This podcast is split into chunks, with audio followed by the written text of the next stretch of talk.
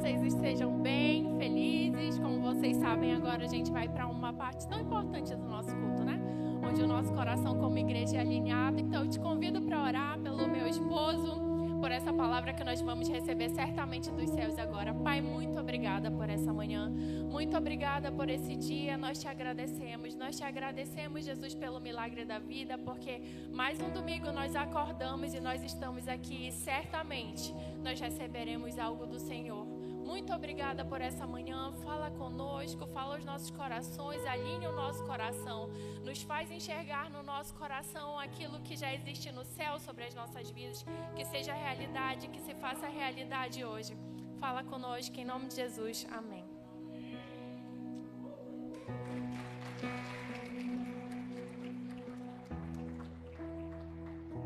Bom dia a todos. Estamos mais uma vez nessa, nesse culto de celebração de domingo, a gente vai só testar aqui o passador e. e... Opa! Mas eu. Pode. Será que sou eu ou é aí em cima? Sou eu. Ei, tudo certo. Glória a Deus. Você pode falar para a pessoa do seu lado, hoje é o lindo dia. Não deixe ele escapar. Né? Se você se apercebeu né, da agenda, hoje já é dia 14 de janeiro de 2024. Amanhã já é dia 15, né? Dia 15 geralmente é o meio do mês, né? Então o primeiro mês do ano está passando depressa, né? Mas nós estamos aqui onde nós, no melhor lugar que nós poderíamos estar, aqui na igreja, para adorar Deus, para orar, para sermos generosos, para aprendermos um pouco mais das Escrituras. É uma felicidade para nós, como igreja, estarmos reunidos, estarmos juntos mais uma vez. E sem mais delongas, né, para não atrapalhar o seu maravilhoso almoço, você pode falar para a pessoa do seu lado, hoje o almoço é por sua conta. Né, a pessoa fala, é, então depende, né? Se o almoço é por sua conta, pode ser um ovo frito, que é muito bom, pode ser frango assado, pode ser açaí, pode ser churrasco, né? O almoço é pela conta da pessoa. Hoje o almoço é por sua conta. E eu vou te convidar agora para fechar os olhos mais uma vez para a gente fazer uma breve oração, que a gente sempre faz. Você pode fechar os olhos comigo? Pai, muito obrigado por esse dia de hoje, muito obrigado por essa manhã, muito obrigado por esse ano maravilhoso que estamos vivendo. Nós pedimos que o Senhor nos conceda seu espírito de sabedoria e seu espírito de revelação para que a gente seja capaz de compreender um pouco mais das Escrituras. Ilumina os olhos da nossa mente e do nosso coração. Pai, obrigado por tudo. O Espírito Santo intercede por nós. Nos guie em nome de Jesus. Amém. Amém. Amém. Então, para a gente iniciar a administração de hoje, eu tenho uma pergunta para você. É, essa pergunta é: você sabe dizer o que significa? O que? Né? Significa o quê? O que, que eu tenho que saber o que significa? Eu vou mostrar aqui na tela, né, aqui nos slides, algumas, alguns conceitos, algumas coisas que nós temos na nossa vida humana que são de difícil conceituação, que é muito difícil você dizer o que isso significa em si. Você vai entender. Então você tem que falar para a pessoa do seu lado o que significa amor. Fala para a pessoa do seu lado o que significa amor. O que quer dizer amor? Qual é o sentido da palavra amor? Né, você sabe, todos nós amamos. Né? Há quem diga que todos sabem dizer I love you. Né? Todos amam. Mas dizer o que é amor é muito difícil. Quem concorda que é difícil dizer o que é amor? O que é amor? É um, é um conceito muito importante, o mais importante das nossas vidas, mas mesmo assim é muito difícil conceituar. Por exemplo, os gregos, né? Os gregos eles tinham quatro palavras que se referiam a amor. Enquanto nós temos aqui na língua portuguesa, praticada no Brasil, amor, paixão ou algo do tipo, os gregos tinham quatro palavras. Eles tinham a palavra storge, que era o amor fraternal, o amor de irmãos. Tinham a palavra filia, né, que é amizade.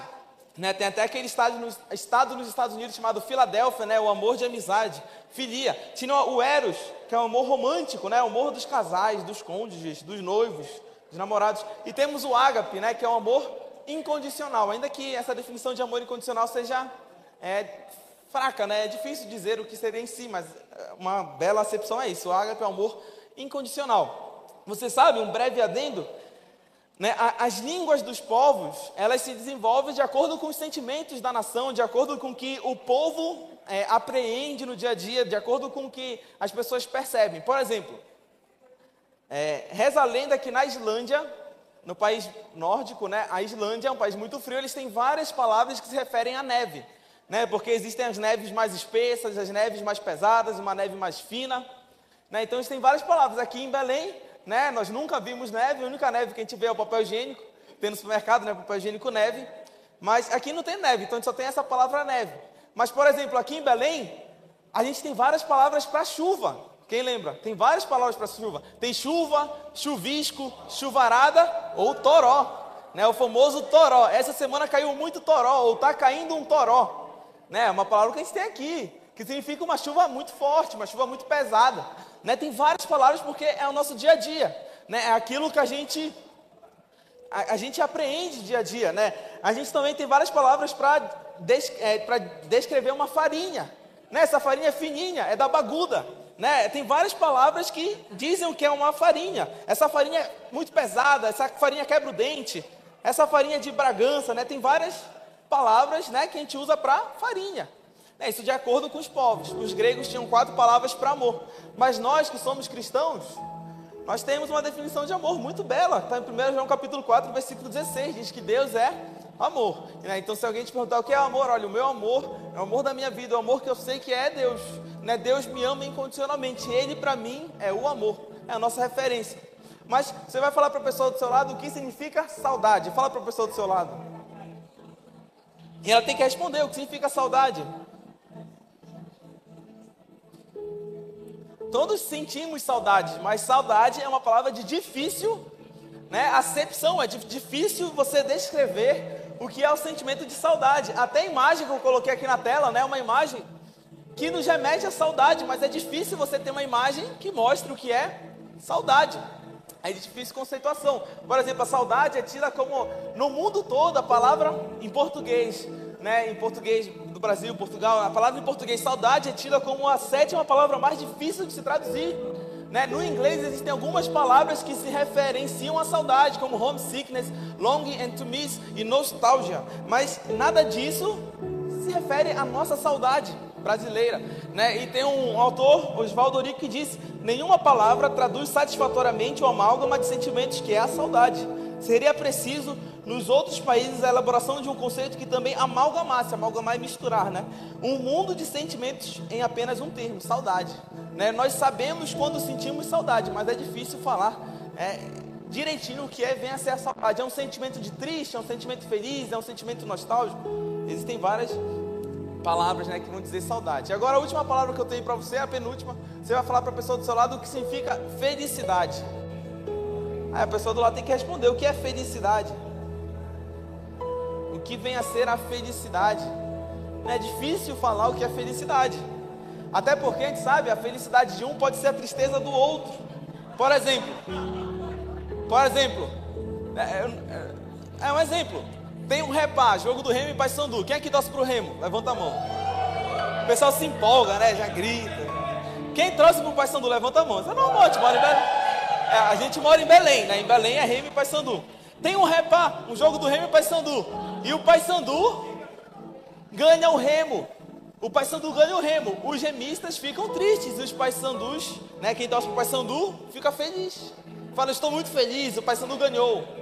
Mas no outro mês, ocorre o oposto. Né? O Remo vence e o Paysandu perde. Aí o Remo, os remistas falam, estou muito feliz hoje, meu time venceu. E o pessoal do Paysandu fica triste. Né? Então, às vezes, a felicidade de um é a tristeza do outro, mas isso só nos mostra como é difícil dizer o que é felicidade. Será que é isso que a gente sente assistindo um jogo de futebol, vendo São Paulo ganhar, vendo coisas assim? Será que isso que a gente sente é felicidade em si ou só é uma empolgação, só é uma euforia? É difícil conceituar o que vem a ser saudade. Mas a última pergunta que eu tenho, a última conceito que eu tenho para você, para você falar para a pessoa do seu lado, essa pessoa vai te dizer o que significa, é você tem que saber, e a pessoa vai te falar, o que significa reino de Deus? Pergunta para a pessoa do seu lado. Isso é mais difícil. O que significa reino de Deus? E ouve a resposta, escuta a resposta, o que essa pessoa vai te dizer. Você fala o que é o reino de Deus, a pessoa vai te dizer: o reino de Deus é A, B, C ou D. O reino de Deus é isso, é aquilo. O pessoal vai te dizer o que significa reino de Deus. Você sabe, né, nós cristãos conversamos muito sobre o reino de Deus. Né? Lemos na Bíblia reiteradas vezes Jesus falando sobre o reino de Deus ou o reino dos céus. E se você for ler o livro de Mateus, você vai ver muita expressão reino dos céus, né? Porque o livro de Mateus, o Evangelho, foi escrito para judeus, então eles não usam muito a palavra Deus. Então Mateus, o escritor, né, o apóstolo, tinha que colocar reino dos céus, né? sendo que é a mesma coisa de reino de Deus. Algumas linhas teológicas vão divergir quanto a isso, né? Mas de modo geral, né, entende-se que reino dos céus e reino de Deus é a mesma coisa. Mas nós lemos muito na Bíblia, nós muito conversamos sobre o reino de Deus, mas é difícil conceituar o que é o reino de Deus. É isso ou é aquilo? É A, B, C ou D? Por exemplo, nós oramos, talvez diariamente, a oração do Pai Nosso, a oração que Jesus Cristo nos ensinou como modelo de oração. E na oração nós dizemos: Venha ao teu reino, seja feita a tua vontade, assim na terra como no céu.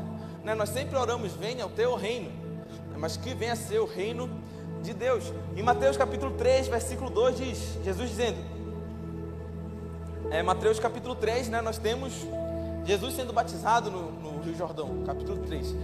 Arrependemos porque o reino dos céus está próximo. Jesus está dizendo lá nessa época dele, da vida dele, no comecinho do seu ministério, arrependei-vos porque o reino dos céus está próximo. Já no outro capítulo, Mateus capítulo 4, verso 17, diz assim: Daquele momento em diante, Jesus passou a pregar e dizer: Arrependei-vos porque é chegado o reino dos céus. Quem percebeu a diferença? No capítulo 3, o reino dos céus está próximo. No capítulo 4, o reino dos céus é chegado. Né? Para quem não lembra, né? nós temos Mateus 1, a genealogia. No Mateus 2, nós temos eu esqueci o que está escrito em Mateus 2, que coisa interessante, né? Mas Mateus 3 nós temos João Batista, Mateus 4 nós temos a aprovação no deserto, 5, 6 e 7 nós temos o sermão da montanha. Né? Mas você sabe, esse começo do livro de Mateus é como se fosse as provas, as avaliações de Jesus. Jesus tinha que passar por umas provas, né? metaforicamente. Jesus é aprovado por Deus quando é batizado, e Deus fala: Esse é meu filho amado em quem muito me agrada, em quem tem o meu prazer. Então ele é validado por Deus. Em Mateus capítulo 4, Jesus é, como, é validado como filho de Deus pelo diabo. Né? Depois que Jesus supera o diabo nas suas provações, ele fala: agora o reino dos céus chegou. Ou seja, ele é avaliado pelo diabo, ele passa por essa provação e ele começa é, vigorosamente o seu ministério. Mas Jesus disse no capítulo 3: o reino, o reino dos céus está próximo. No capítulo 4 é chegado o reino dos céus. E mais uma vez eu te pergunto, o que vem a ser o reino dos céus? Lucas capítulo 11, versículo 20, outro evangelho diz assim: Jesus dizendo: Se porém eu expulso os demônios pelo dedo de Deus, certamente é chegado o reino de Deus sobre vós. Certamente é chegado o reino de Deus sobre vós. Ou seja, Jesus tinha esse assunto, tinha esse conceito da mais alta importância, do mais alto valor. Isso era hiper, ultra, mega importante para Jesus. Por isso que nós, como cristãos, devemos pensar o que é o reino de Deus, o que é o reino dos céus. Né? Você sabe, semana passada aqui na igreja, nós tivemos, nós conversamos um pouco na administração sobre os três combustíveis para 2024. Quem lembra dos três combustíveis? Quais eram os três combustíveis? Era a fé, a esperança e o amor. Hoje a administração tem um pouco desse, desse mesmo estilo, né? Que em 2024 seja um ano que a gente não viva só aqui, no aqui e agora, a gente não viva só na nação brasileira, mas que a gente viva um ano no reino de Deus. Que a gente viva em outro lugar, no lugar espiritual, que esse local espiritual é o reino de Deus, é o reino dos céus. E por isso eu pergunto, que é o reino de Deus? Você sabe, quando Jesus estava né, vivendo no seu ministério, ele viveu durante o Império Romano, né, que foi talvez o maior império da história da humanidade, o Império Romano, aquele império que dominava todo mundo conhecido. Ele podia se alargar pela Ásia, pela África, pela Europa, o Império Romano. E se a gente for ler as escrituras e for estudar um pouquinho, a gente vai ver que Jesus, que o evangelho, ele faz várias contraposições ao Império Romano. Ele faz várias oposições ao que era entendido na época como um reino, como um império. Por exemplo, aqui você vê a figura de César Augusto. César Augusto era chamado de filho do divino, ou se você quiser, filho de Deus. César Augusto, imperador romano, era chamado filho do divino por causa de Júlio César. Né? Então ele era tido como filho de Deus. E logo quando Jesus aparece, é tido que ele, Jesus é o Filho de Deus, como a gente lê em 1 João, capítulo 5, versículo 5. Quem é que vence o mundo? Somente aquele que crê que Jesus é o Filho de Deus. Ou seja, Jesus fez essa contraposição ao Império Romano. Olha, vocês dizem que César Augusto é o Filho de Deus, mas eu sou o Filho de Deus. Eu sou o Filho de Deus. A administração de hoje a gente vai passar por muitos versículos, né? Então, se você estiver anotando, estiver batendo foto, vai ter bastante versículo. É só um, um aviso. Então Jesus é o Filho de Deus. Ele fez essa contraposição ao Império Romano. Outra coisa, houve uma guerra né, no Império Romano, uma guerra de, que Otávio Augusto venceu. Uma guerra civil no Império Romano, antes do nascimento de Jesus. Você pode pesquisar isso, estudar. Quando Otávio Augusto venceu essa guerra, né, Otávio Augusto venceu essa guerra e os seus mensageiros, emissários, disseram que haveriam boas notícias, porque Otávio tinha vencido a guerra. Então agora nós teríamos o Império Romano com paz, com prosperidade, com justiça. E eles falavam do Evangelho, ou Evangelion, né, que é uma palavra em grego. Mas eles usavam que tinham chegado boas notícias aos cidadãos romanos, porque Otávio Augusto venceu a guerra. Agora nós temos paz, nós temos prosperidade. E nós sabemos, logo no início do Evangelho de Lucas, capítulo 2, verso 10 diz: não tem mais, eis aqui vos trago boa nova de grande alegria, que o será para todo o povo. Ou seja, eu te trago boas notícias. Quem está dizendo isso são os anjos. Né? Os anjos estão dizendo, eu te trago boas notícias. Ou seja, o reino de Deus era o oposto do Império Romano. Enquanto no Império Romano o Evangelho era quando, uma boa notícia era quando Roma conquistava uma nova cidade, conquistava um novo povo, ou quando Otávio Augusto venceu a guerra.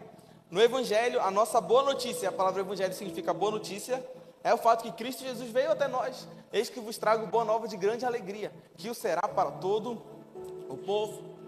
Mas outra contraposição, que o, o reino de Deus é diferente do Império Romano da época, que foi a época que Jesus viveu, é que o credo, a confissão mais falada para os romanos na época era que César é Senhor. Ou seja, César, o imperador, ele é o Senhor. Ele, é, ele governa sobre a parte espiritual de Roma, ele governa sobre a religião, ele governa sobre as pessoas, ele governa sobre a administração. César é Senhor, era o que eles falavam reiteradamente. Em Lucas capítulo 2, versículo 11, um versículo depois daquele que lemos há pouco, nós lemos os anjos dizendo: É que hoje vos nasceu na cidade de Davi o Salvador, que é Cristo o Senhor. Você percebe? É uma contraposição, uma justa posição entre o reino de Deus e o Império Romano. E você vê que porque Jesus, né, de um certo modo, falava tanto disso, porque era o que eles viviam naquela época, no né, Império Romano, mas isso não elimina a nossa dúvida, elimina a nossa questão.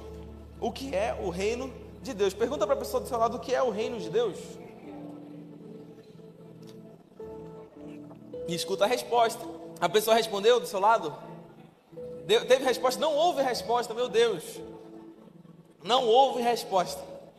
Porque é difícil, né? É uma questão, não é uma questão tão simples, não é uma questão tão fácil, né? O que é o reino de Deus? Você sabe, nós poderíamos passar aqui dias estudando o que vem a ser o reino de Deus, biblicamente, teologicamente, filosoficamente, o que vem a ser o reino de Deus. Nós não temos esse tempo, né? Tem um tempo aqui na minha frente está dizendo que eu só tenho mais 28 minutos. Aí está bem aqui. Então, em 28 minutos, nós temos que fazer um milagre para tentar entender o que é o reino de Deus, né? Quem concorda? É muito rapidinho. Mas o apóstolo Paulo, na Epístola aos Romanos, ele traz uma definição de reino de Deus. Talvez você já lembrou, mas o apóstolo Paulo traz uma breve definição do que vem a ser o reino de Deus. É sobre essa definição que nós vamos estudar rapidamente hoje, estudar bem rápido mesmo, porque tem 28 minutos e não para de cair um minuto, né? Então, qual é a definição do apóstolo Paulo para sanar essa nossa questão, sanar essa dúvida o que é o reino de Deus? Romanos capítulo 14, verso 17, Paulo dizendo à igreja em Roma diz: "Porque o reino de Deus não é comida nem bebida, ou seja, infelizmente não é o lanche da célula.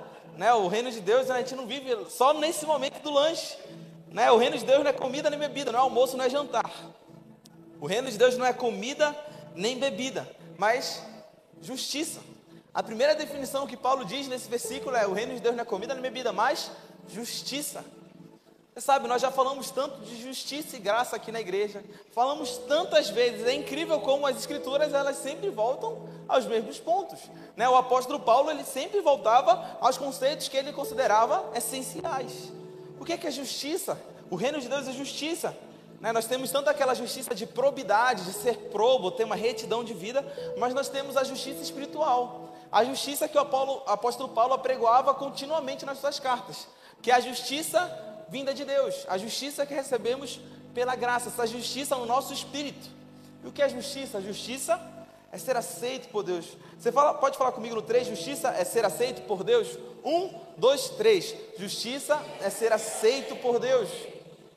Justiça é agora você não ser mais alijado né, do, da comunhão com Deus, né, mas você está excluído de ser um filho, ser uma filha de Deus, não, justiça agora é você voltar a ser aceito por Deus, voltar a poder chamá-lo de Pai, a voltar a, a, conviver com o Espírito Santo no seu próprio Espírito, isso é ser aceito por Deus. Talvez algum teólogo vai dizer que você ser considerado justo é como se você voltasse ao jardim do Éden antes do pecado de Adão e Eva. Né, obviamente houve o pecado original, nós já nascemos em pecado, mas quando Cristo Jesus perdoa nossos pecados, remove esse escrito de dívida que nos era contrário, nós voltamos a ser aceitos por Deus numa condição aceitável. repetitivo. Né? Mas voltamos a ser amigos de Deus. E melhor que isso, filhos de Deus. Então o reino de Deus é justiça. Nós precisamos de ver a justiça. Em Gálatas capítulo 2, verso 16, o apóstolo da graça está dizendo: Estamos plenamente conscientes, entretanto, que o ser humano não pode ser justificado pela prática da lei, mas somente por meio da fé em Jesus Cristo. Ou seja, não somos aceitos por Deus de acordo com os nossos méritos. Nós somos aceitos por Deus por causa da fé que depositamos em Cristo Jesus. E Cristo é o Senhor, como falamos há pouco. Sendo assim, nós também viemos a crer em Cristo Jesus, a fim de sermos justificados pela fé em Cristo. Ou seja, nós cremos e somos aceitos por Deus. E de forma alguma, Paulo dá uma ênfase maior, e de forma alguma pela prática da lei, pela obediência aos mandamentos. Ninguém era justificado por isso. Porquanto é certo que por praticar a lei, ninguém será capaz de ser justificado. Né? Isso é o Evangelho, isso é o reino de Deus. Nós somos aceitos por Deus por causa da fé que depositamos na obediência salvífica, sacrificial e vicária de Cristo Jesus. Nós somos salvos e chamados de filhos de Deus por causa da nossa fé. Semana passada falamos de fé. Quando falamos dos três combustíveis, fé, esperança e amor, nós falamos o justo viverá pela fé, não por causa dos nossos méritos. Em Romanos, capítulo 3, verso 28, Paulo diz: Concluímos, portanto, que o ser humano é justificado pela fé, independentemente da obediência à lei. Sabe, esse é um assunto gigantesco. Você pode estudar bastante. Você pode ler vários livros sobre. É um assunto tão grande que é tão profundo, ao mesmo tempo ele é tão bom que é tão simples para o nosso coração entender. É simples igual o apóstolo Paulo falou. O ser humano é justificado pela fé. A nossa fé faz com que, crendo em Jesus, sejamos aceitos por Deus. Fala para a pessoa do seu lado, você é justificado pela fé. Aí fala para o outro lado, porque às vezes a gente só fala para uma pessoa. Tem que falar para a pessoa do outro lado. Você é justificado pela fé. Então, se você está aqui hoje e você acha que você não está com muitos méritos, com muitas honras de acordo com a sua performance diária, não tem problemas. Aqui na igreja não é o local que a gente fica olhando para nós mesmos. Aqui na igreja é o local que nós contemplamos a beleza de Jesus. Aqui na igreja é o local que nós contemplamos a graça, a misericórdia e a bondade de Deus. Você percebe? Nós, nós estamos aqui na igreja e nós adoramos. Nós não adoramos a Deus pensando em nossos méritos. Adoramos Ele por causa dos méritos dele.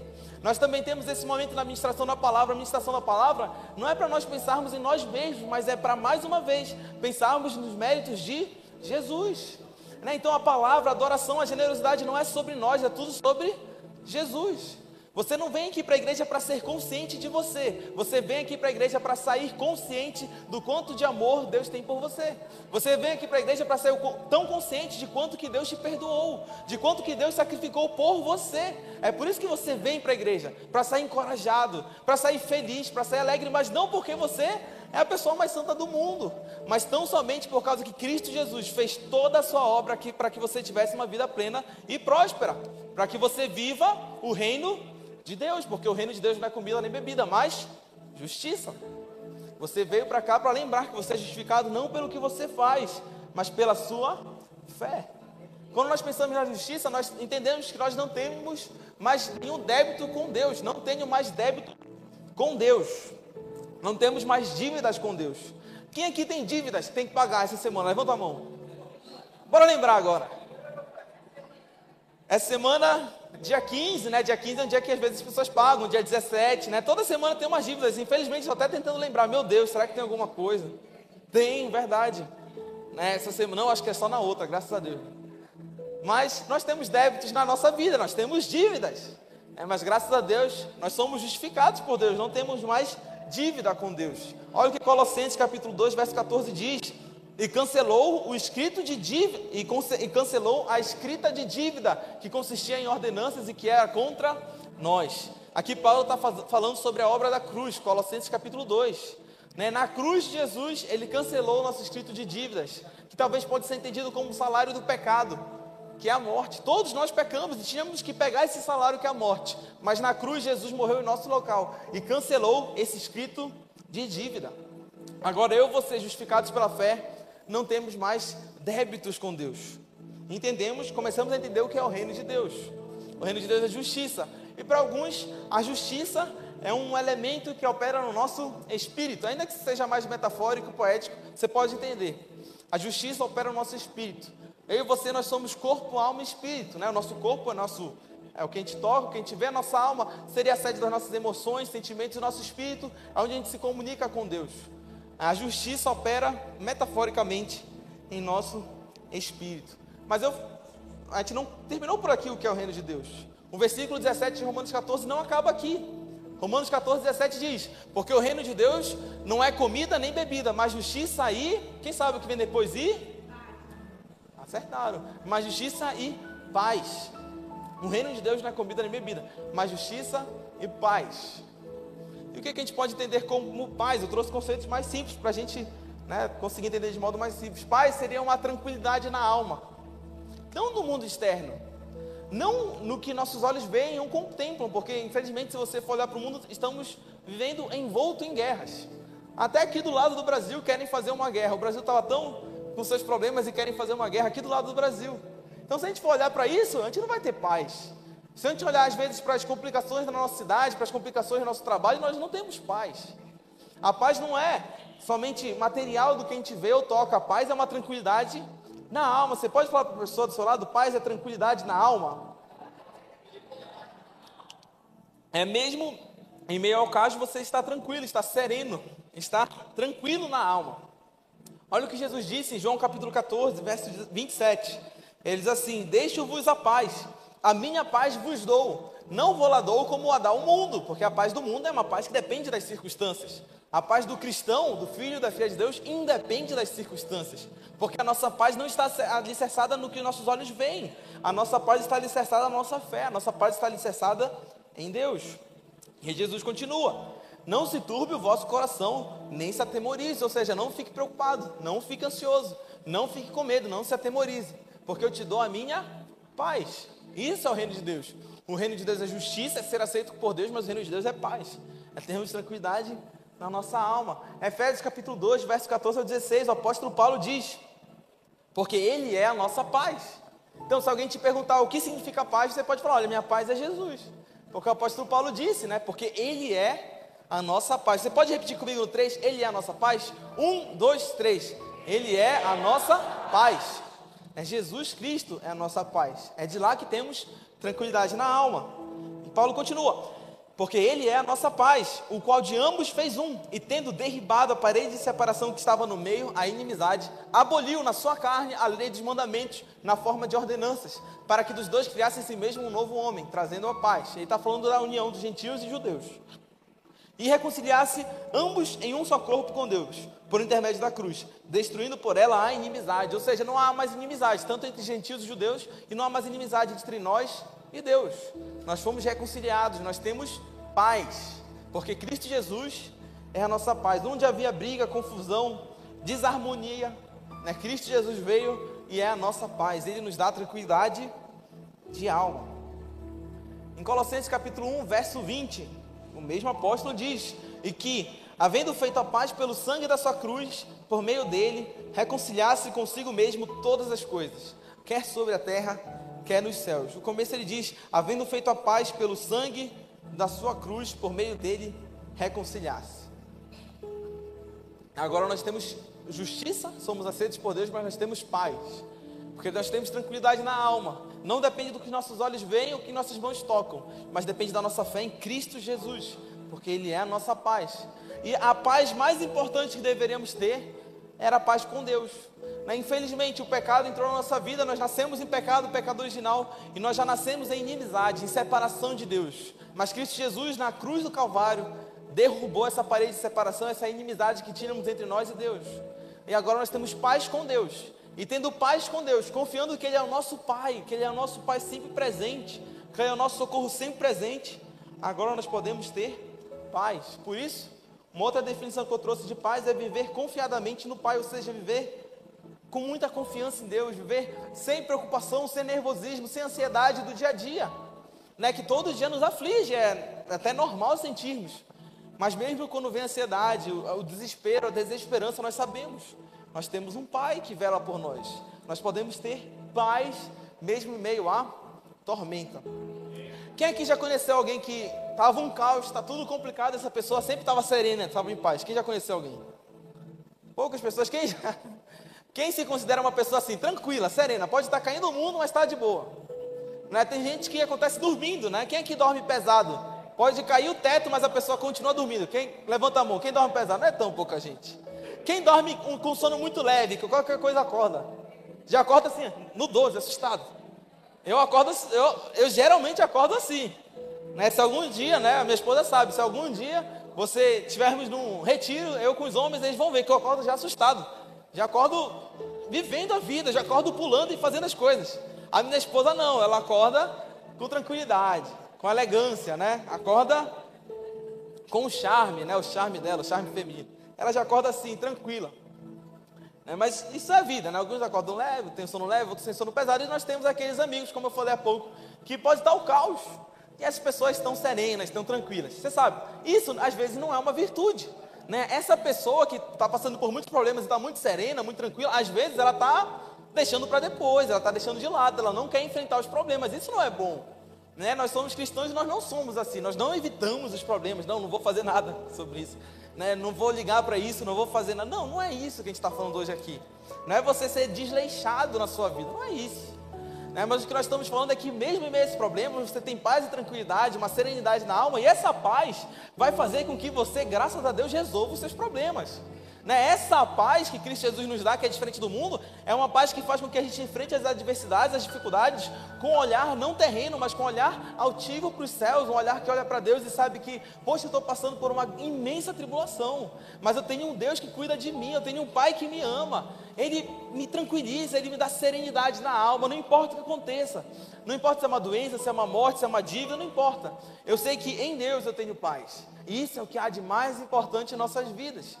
Né? E o reino de Deus é justiça e o reino de Deus é paz. Então, se nós queremos ver o reino de Deus, nós temos que ter fé na nossa justiça em Deus e temos que ter fé que ela nos traz paz, porque viver em paz é viver confiadamente no Pai. Como Jesus disse em Mateus capítulo 6, verso 26 ao 34, palavras conhecidíssimas de Cristo Jesus e muito belas, né? Toda vez que nós lemos essas palavras, contemplamos esses dizeres, nosso coração alcança um nível maior de tranquilidade, um nível maior de paz. Olha o que Jesus disse, você já sabe. Você já deve ter lido, já deve ter ouvido alguém falar. Mas sempre é bom lembrar. Mateus capítulo 6, verso 26 ao 34 diz assim: Observai as aves do céu, não semeiam nem colhem, nem ajuntam em celeiros, contudo, vosso Pai Celeste as sustenta. Quem aqui já viu a ave do céu comendo banana, fruta, alguma coisa? Ninguém viu. Quem já viu a ave do céu se alimentando assim no dia a dia? Isso eu passo, infelizmente, na minha casa. Por quê? Eu moro num prédio no terceiro andar. Um belo dia eu cheguei no prédio e eu tinha deixado bananas, né? Quando eu cheguei, as bananas estavam todas bicadas. Tava, uma, uma parte saiu da banana. Ela ficou sem, sem banana, tive que jogar fora. E aconteceu outra vez, outra vez, até que um belo dia eu vi um passarinho, uns passarinhos lá, entrando na minha casa e, e pegando minhas bananas. Aí eu chamei minha cachorra, Gucci, vai Gucci, pega eles, pega eles. Aí ela tem que ter um impulso, ela sai correndo, aí ele expulsa eles, mas eles pegam minha comida. E aí eu fico, não, não pode ser, eu vou colocar um plástico por cima, colocar um pano. A Raquel fala, amor, mas está na Bíblia. Né? Deus sustenta eles, a gente tem que ajudar eles. Aí a gente chegou numa conclusão, então a gente vai deixar uma banana do lado de fora e a rola resto é tudo coberto. Ah, é demais, né? Eles querem comer minha banana, mas acontece na minha casa. Eu vejo esse versículo na minha casa. E a minha cachorra, já tive um momento que ela fica olhando para eles, fala: Guti, protege a tua casa, as tuas bananas, a tua propriedade, protege. Ela fica olhando para eles, fala, não pode ser assim, Guti. Daqui a pouco tu vai ajudar eles, tu vai abrir a geladeira, é complicado. Mas acontece na minha casa. Quem já viu, viu isso acontecer? Quem já aconteceu em casa? Né? Não pode ser só eu, né? Vocês estão em casa, eles são espertos, hein? são muito espertos. É uma cratera nas bananas, né? mas glória a Deus. Estou cumprindo a palavra de Deus de uma maneira que eu nem sabia que eu poderia, né? Cumprir a palavra de Deus. Mas as aves do céu são assim, né? Eles não trabalham, eles não semeiam nem colhem, mas eles são alimentados por Deus. Está na Bíblia mesmo, como a esposa falou. Contudo, vosso Pai Celeste as sustenta. E aí Jesus coloca uma pergunta: Porventura, vocês não valem muito mais do que as aves? Uma pergunta forte, né? Uma pergunta que de um certo modo nos constrange. Meu Deus, Jesus está nos comparando, dizendo que Deus sustenta as aves, quanto mais Deus vai sustentar a mim a você, quanto mais Deus vai sustentar a nossa casa. Deus sustenta até as aves. Será que ele não se importa mais conosco? E Jesus continua: Qual de vós, por ansioso que esteja, pode acrescentar um côvado, ou seja, uma altura, ao curso da sua vida? Ou seja, você pode alargar a sua vida? E por que andais ansiosos quanto ao vestuário? Considerai como crescem os lírios do campo, eles não trabalham nem fiam. Eu, contudo, vos afirmo que nem Salomão, em toda a sua glória, se vestiu como qualquer deles, qualquer lírio do campo.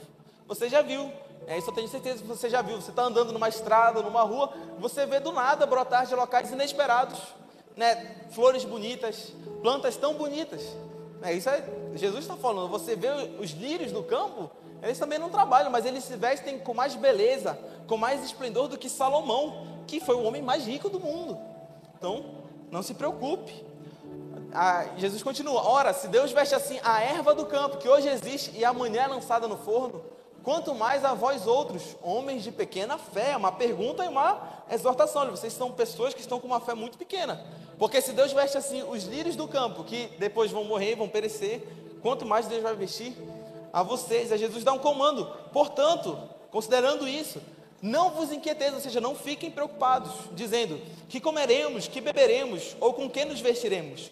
Porque os gentios, ou seja, aqueles que não têm comunhão com Deus, que não são filhos de Deus, nesse contexto, porque os gentios é que procuram todas estas coisas, pois vosso Pai Celeste sabe que necessitais de todas elas.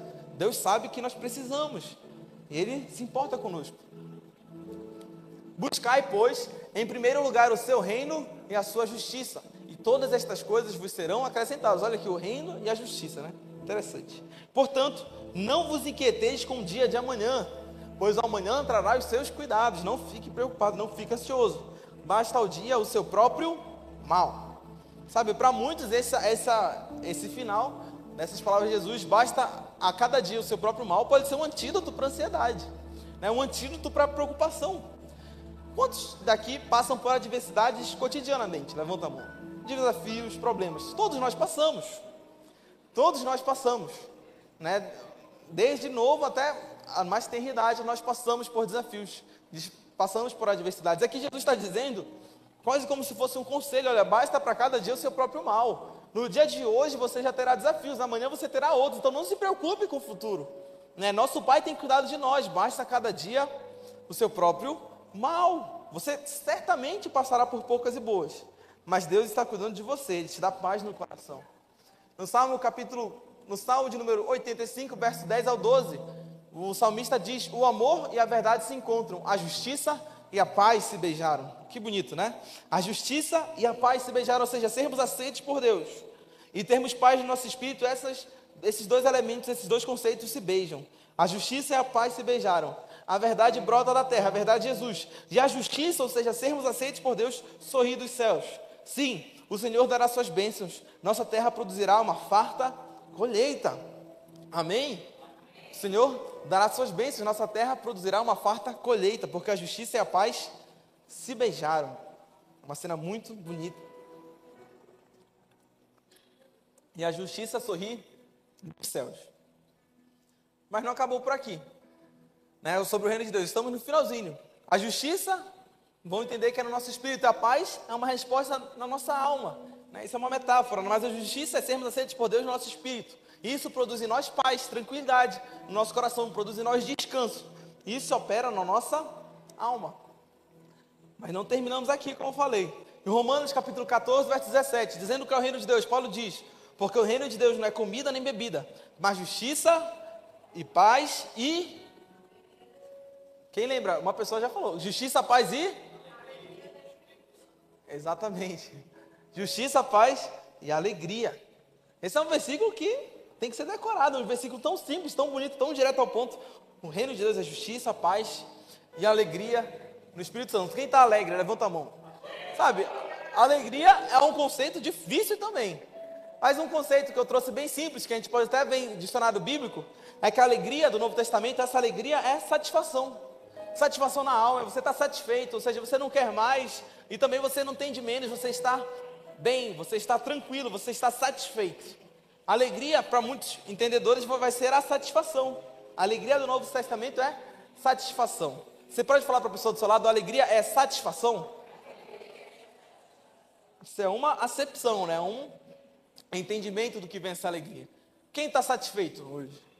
Satisfeito com Deus, né? Satisfeito as bênçãos que ele, as bênçãos que ele nos deu. Satisfeito com tudo que ele fez e faz por nós. Satisfeito, é alegria, uma satisfação. Em Gálatas capítulo 5, verso 22, o, o versículo que diz sobre o, o fruto do Espírito. Você sabe, não são os frutos do Espírito, é o fruto do Espírito, é o singular. Diz assim: Mas o fruto do Espírito é amor, alegria, paz, longanimidade, benignidade, bondade, fidelidade, mansidão e domínio próprio. Contra estas coisas não há lei, ou seja, não existe mandamento que vai fazer com que você, obedecendo esse mandamento, tenha isso produzido em você, porque isso não vem de você, é um fruto do Espírito, é o Espírito Santo que produz em você. Né? O nosso trabalho é descansar em Deus e pedir para o Espírito Santo produzir os frutos. Mas o, o, fruto não é produzido por esforço próprio, né? a árvore não faz esforço, ela recebe o fruto que é produzido dentro dela. Assim é o fruto do Espírito, né? uma metáfora, ele é produzido em nós, graças a Deus, isso não vem de nós. Contra essas coisas, não há lei, a alegria faz parte do fruto do Espírito. Filipenses capítulo 3, verso 1, Paulo está encorajando as pessoas da igreja dele, em Filipos.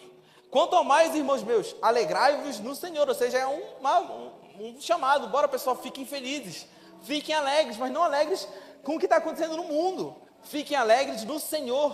Percebam, contemplem quanto que Ele nos amou e fiquem alegres quanto a isso. Quanto mais, irmãos meus, alegrai-vos no Senhor. Quem está feliz? Quem está alegre no Senhor? Então dá uma gargalhada. Dá uma gargalhada, não estou ouvindo, cadê a gargalhada? Quem consegue dar uma gargalhada mais alta? Bora ver a gargalhada mais alta. Quem consegue gargalhar? O Anselmo consegue. Tenho certeza, bora lançar uma melhor gargalhada da tua vida. Alegrado, alegre no Senhor. Bora lá, todo mundo prestando atenção, Anselmo, uma maior gargalhada. Vai agora, Anselmo, um, dois, três. Ah, Anselmo. Que isso? Competição de gargalhada, de alegria. Não pode. Só do Anselmo agora. Primeiro, bora, uma gargalhada daqui, depois vai ser daqui, daqui e daqui, porque é o um mandamento bíblico. Quanto mais, irmãos, alegrai-vos no Senhor. Uma gargalhada aqui do pessoal da direita, no três. Por favor. Por favor, não me deixe no vácuo, pelo amor de Deus. Um, dois, três. Ah, tem uma gargalhada top aí. O Marquinhos né, deu uma moral no, no, grupo da direita. Agora aqui da frente, Anselmo, eu conto contigo. Um, dois, três. Uma gargalhada boa. Agora o pessoal daqui da, mais para o centro esquerda. Bora lá, gargalhada. Um, dois, três. E agora o pessoal aqui da esquerda. O pessoal daqui é potente, é poderoso. Bora aqui, os últimos, né? Mas podem ser os primeiros na competição. Um, dois, três. Uma gargalhada boa. Uma gargalhada feliz. Sabe, nós cumprimos um mandamento bíblico, né? Paulo dizendo: alegrai-vos no Senhor. Agora, uma gargalhada de todos nós nos três, pode ser? De toda a igreja no três, você pode ficar de pé. Você pode externar sua alegria. Vou dizer, não, é, pode ficar de pé agora, pode ficar de pé depois, a gente já está encerrando, pode ficar de pé, pronto, pode ficar de pé, uma boa ideia. Então, um, dois, três vai ser uma gargalhada de todos nós. Bora ver a nossa igreja feliz, alegre no Senhor. Um, dois, três. Né? Alguém passa na frente da igreja, ela não vai entender o que está acontecendo. O que está acontecendo? Porque estão rindo tanto. Mas é um mandamento bíblico: alegrai-vos no Senhor, porque o reino de Deus não é comida nem bebida, mas justiça, paz e alegria no Espírito Santo. Em 2 Coríntios, capítulo 9, verso 7, Paulo diz: Cada um contribua, falando sobre generosidade, contribua segundo tiver proposto no coração, não com tristeza ou por necessidade, porque Deus ama quem dá com alegria.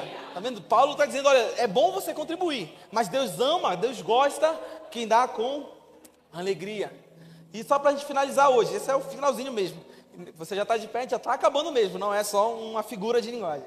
Né, em Neemias capítulo 8, nós temos uma belíssima passagem bíblica do Antigo Testamento é quando o povo de Israel reconstruindo os muros e tendo toda aquela época de reconstrução, de restauração, de volta do exílio. Né? O povo de Israel está lá e eles encontram a lei de Moisés, eles vão ler a lei de Moisés. É um, um, um momento maravilhoso, é encontrar a revelação que Deus tinha dado para eles e que eles tinham esquecido, que eles tinham perdido. Essa cena que acontece em Neemias capítulo 8. Né? O povo de Israel relendo a palavra de Deus. E diz assim o versículo: em chegando o sétimo mês, estando os filhos de Israel nas suas cidades, todo o povo se ajuntou como um só homem na praça diante da porta das águas. E disseram a Esdras, o escriba, que trouxesse o livro da lei de Moisés, que o Senhor tinha prescrito a Israel. O livro da lei de Moisés era a palavra de Deus. Ou seja, vamos ler a palavra do nosso Deus. Esdras, o sacerdote, trouxe a lei perante a congregação, tanto de homens como de mulheres, e de todos os que eram capazes de entender o que ouviam. Era o primeiro dia do sétimo mês. E leu no livro diante da praça que está na fronteira à porta das águas, desde a alva até o meio-dia, ou seja, a manhã toda, perante homens e mulheres e os que podiam entender. E todo o povo tinha os ouvidos atentos ao livro da lei.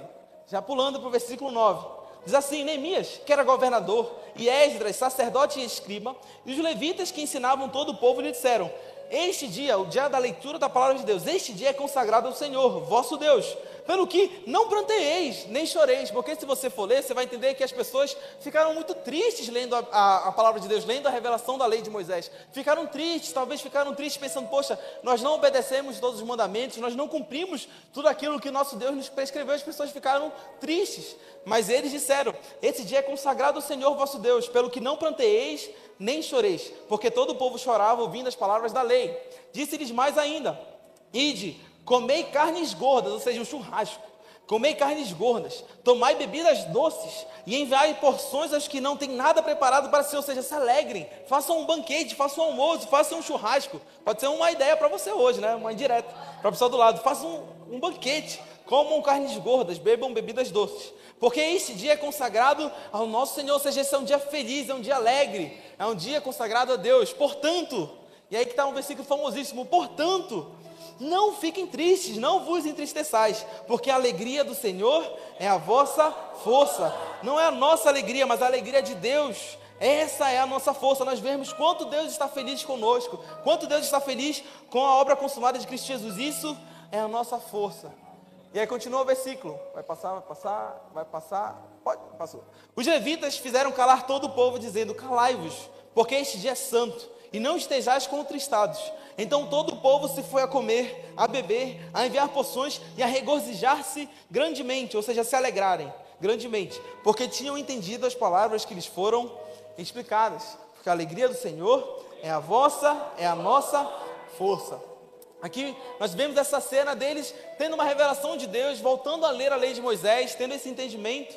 E eles ficaram tristes, mas o mandamento de Neemias Esdras era: olha, Hoje não é dia de tristeza, façam carnes gordas, bebam bebidas doces, ou seja, se alegrem com as coisas que Deus te deu. Né? Deem comida para quem não tem, porque hoje é um dia consagrado a Deus, a alegria do Senhor é a nossa força. Uma vez, uma pregadora falou que alegria é um assunto, foi C.S. Lewis que falou, na verdade, a alegria é um assunto sério no céu. A alegria é um assunto sério no céu. A nossa vida cristã não é para ser tida sem alegria. Não, não quer dizer que nós nunca vamos ter momentos de contemplação ou um momento, às vezes, mais intimista. Mas a nossa vida cristã é uma vida repleta e cheia de alegria. Então a justiça é no nosso espírito, que reflete na paz da nossa alma. E nosso corpo, ele volta em alegria. Por isso que a gente termina aqui. Porque o reino de Deus não é comida nem bebida, mas justiça e paz e alegria do Espírito Santo. E o último versículo do dia, Lucas capítulo 17, verso 20 ao 21. Jesus foi interrogado pelos fariseus sobre quando viria o reino de Deus. Jesus lhe respondeu: Não vem o reino de Deus com visível aparência. Nem dirão, ei-lo aqui ou lá está. Ou seja, não dirão, está aqui o reino de Deus ou está ali. Porque o reino de Deus está dentro de vós.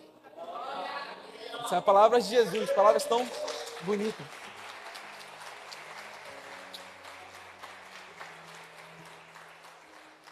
Ou seja, se alguém te perguntar onde está o reino de Deus, Jesus já respondeu: o reino de Deus não está aqui, não está ali, não está na igreja, não está no templo, não está em algum lugar. O reino de Deus está dentro de mim. O reino de Deus está dentro de vós. Esse reino que é justiça, paz e alegria no Espírito Santo. Vamos fechar os olhos, vamos orar. Pai, muito obrigado por esse dia de hoje. Muito obrigado, Pai, porque hoje mais uma vez tivemos revelação da Sua palavra. Uma palavra tão simples, falando do Seu reino, o Seu reino em nós. Está dentro de nós. Ele é justiça, Ele é paz e Ele é nossa alegria. Isso no Espírito Santo. Espírito Santo, que esse ano de 2024 e que todos os anos vindouros sejam anos e tempos e momentos e dias que nós vivamos do Seu reino, vivamos cheios do Seu reino. E que assim como diz a oração do Pai Nosso, venha a nós o Teu reino. E que seja feita a Sua vontade, assim na terra como ela é feita no céu. Pai, muito obrigado. Em nome de Jesus, amém.